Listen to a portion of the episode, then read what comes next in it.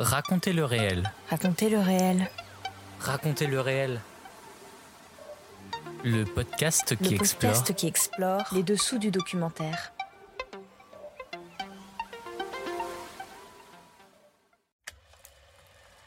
Hors série, le FIPADOC continue.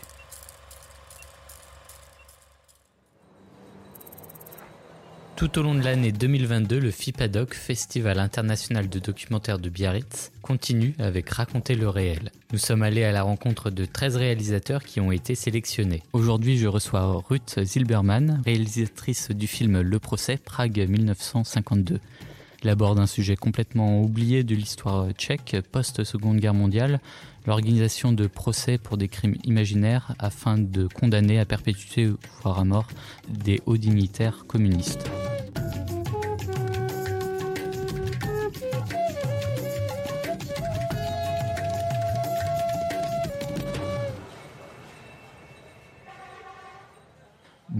Ruth Zilberman. Bonjour. Euh, Pouvez-vous nous présenter donc un peu plus en détail euh, ce film euh, qui s'intitule Le procès Prague 1952 Alors écoutez, le procès, en fait, pour euh, rappeler, pour, pour certaines personnes qui s'en souviennent, il y, y, a, un film assez connu de Costa Gavras qui s'appelle L'aveu et qui raconte en fait ce qui s'est passé en Tchécoslovaquie, mais qui en réalité s'est passé dans beaucoup d'autres pays, y compris évidemment l'Union soviétique, c'est-à-dire des procès staliniens, on va dire, donc qui, en effet, comme vous le disiez, incriminaient faussement des gens, en l'occurrence des dignitaires du parti, euh, en leur euh, faisant avouer, alors que c'était fondé sur rien du tout, euh, des crimes de sabotage, etc. Et donc le procès Slansky, en l'occurrence, qui a eu lieu en 1952 à Prague, a concerné 15 personnes et Beaucoup d'entre elles ont été condamnées à mort. Trois d'entre trois d'entre ces personnes, dont Arthur London, ont été condamnées à la prison à perpétuité.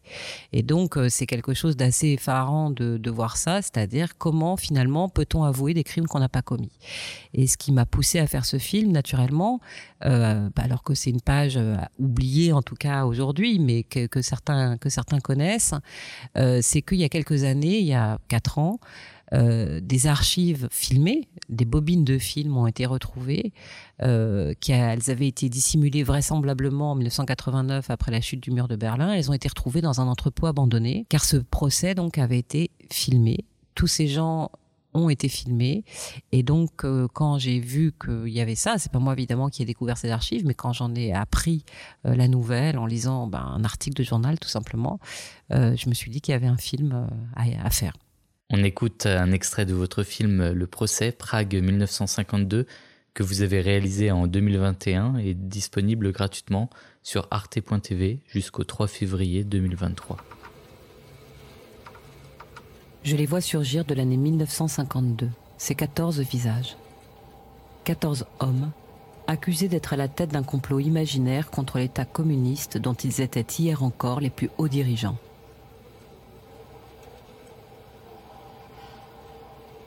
Ils sont jugés lors d'un procès spectacle stalinien qui doit durer une semaine. Sous l'œil des caméras de propagande, ils avouent l'un après l'autre des crimes qu'ils n'ont pas commis.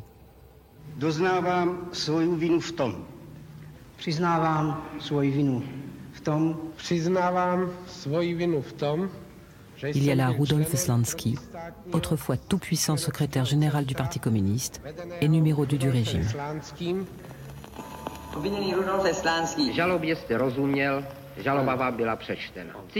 Jugé à ses côtés, Arthur London, révolutionnaire professionnel, ancien des brigades internationales en Espagne et de la résistance française.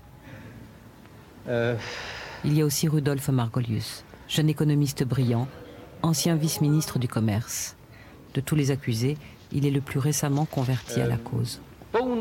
Presque tous les accusés sont juifs, tous risquent leur vie. Sur leur visage, leur corps, je guette les indices à peine palpables du chemin qui a mené ces hommes aux aveux. Ce sont les vraies coulisses de ce spectacle. Un monde où le mensonge était devenu loi.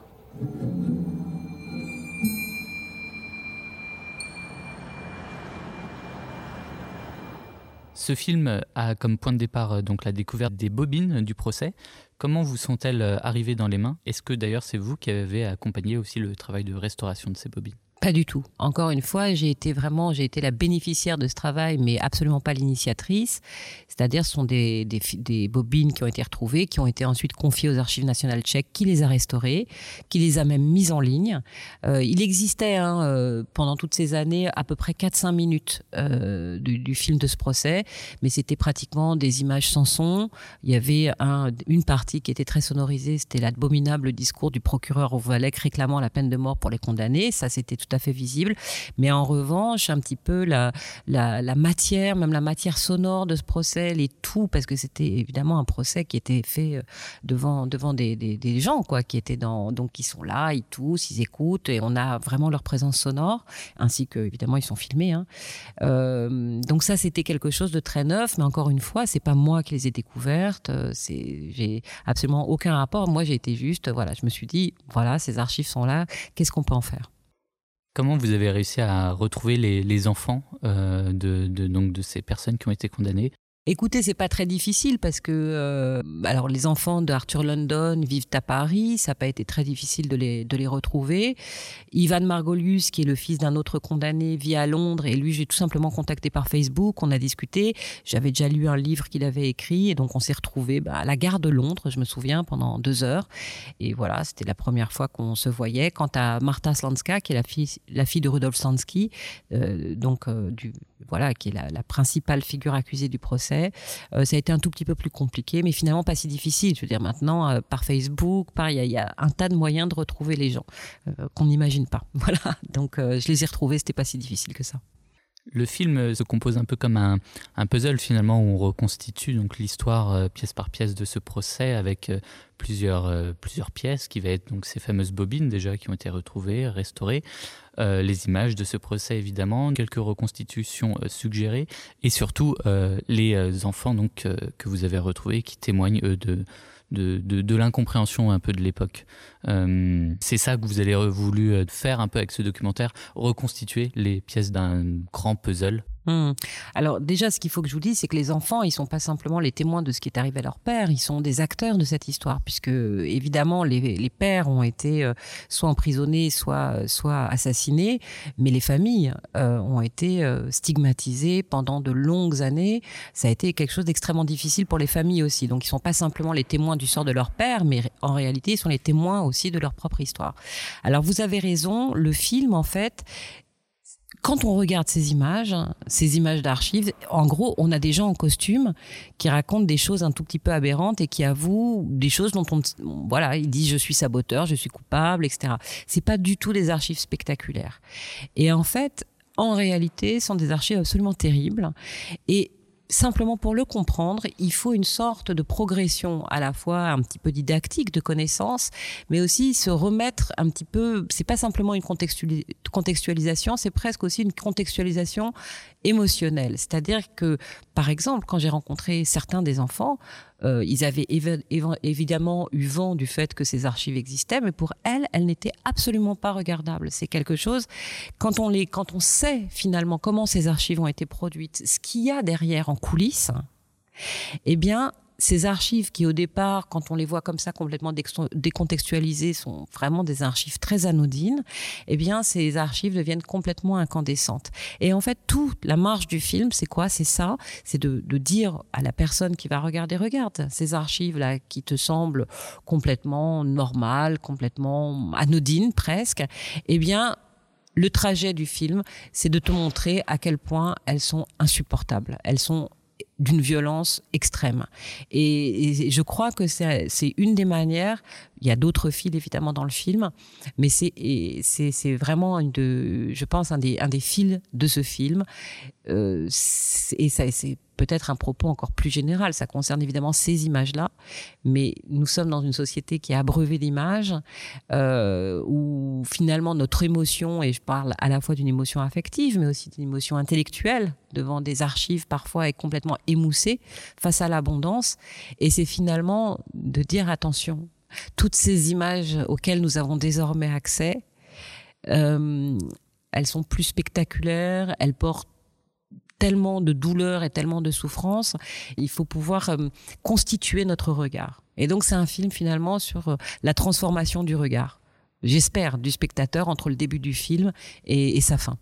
C'est finalement euh, les fake news de l'époque. Ça, finalement, malheureusement, on peut y voir un parallèle avec ce qui peut se passer parfois aujourd'hui. Alors, en ce qui concerne ces archives, oui, et puis en ce qui concerne le cœur même du procès, c'est-à-dire qu'évidemment, ce procès, il est fondé sur, sur le mensonge. Euh, sur le mensonge institué comme loi euh, par, le, par le régime communiste à l'époque.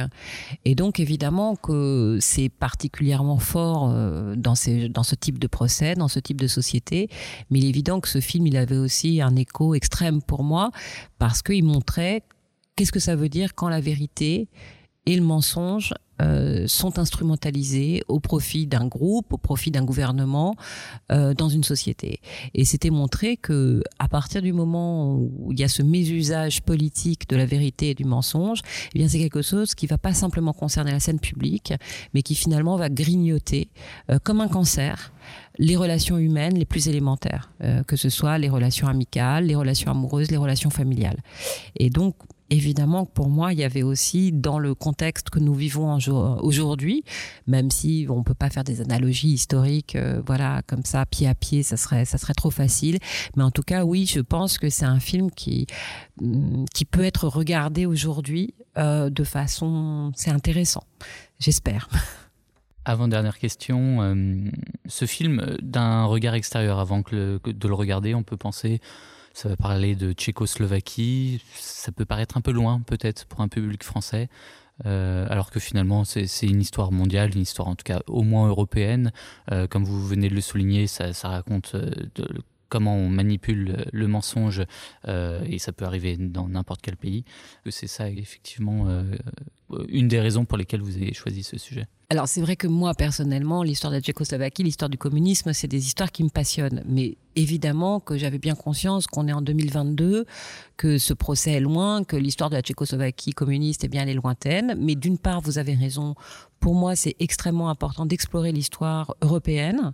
Euh, je, pense qu'il y a d'ailleurs, il y a beaucoup de réalisateurs, qui soient français ou non, qui s'y collent et que c'est quelque chose d'important. Et encore une fois, je le redis, euh, quelque chose qui était très très important pour moi dans le cours de l'élaboration du film, c'était de dire on part de la Tchécoslovaquie en 1952 à une époque donnée, mais en réalité, ce dont il est question aussi, c'est des questions qui sont pour nous extrêmement brûlantes, extrêmement actuelles, euh, qui n'appartiennent pas simplement à notre société occidentale, mais à d'autres sociétés en ce moment. Et donc euh, voilà, je pense qu'il y avait il y avait ce double mouvement euh, qui est à l'œuvre, je crois, dans le film, qui est à la fois en, en effet de documenter cet événement très précis, mais qui, à mon avis, a une portée beaucoup plus générale. En tout cas, je l'espère. Dernière question, euh, quelques mots euh, pour donner envie aux auditeurs d'aller voir ce film. Ah non, mais alors là, c'est vraiment la colle. Hein. C'est difficile. Quelques mots, c'est c'est que filmer finalement la manière euh, dont on restitue une forme de vérité, et notamment auprès des enfants de ces familles, la manière qui, qui n'est pas facile, qui est compliqué, qui est complexe, qu'ils ont de, de, regarder cette histoire, de la formuler, de porter un jugement sur elle, c'est quelque chose pour moi qui, qui s'apparente à la tentative de justesse, à la tentative de vérité. Et je pense que moi, je le fais dans le cadre euh, de ce qu'on pourrait appeler un documentaire historique, mais en réalité, cette tentative de justesse et d'une parole vraie, eh bien, c'est quelque chose qui est à l'œuvre, à mon avis, dans toute démarche, dans tout élan documentaire. Donc voilà, j'espère que ça sera assez convaincant.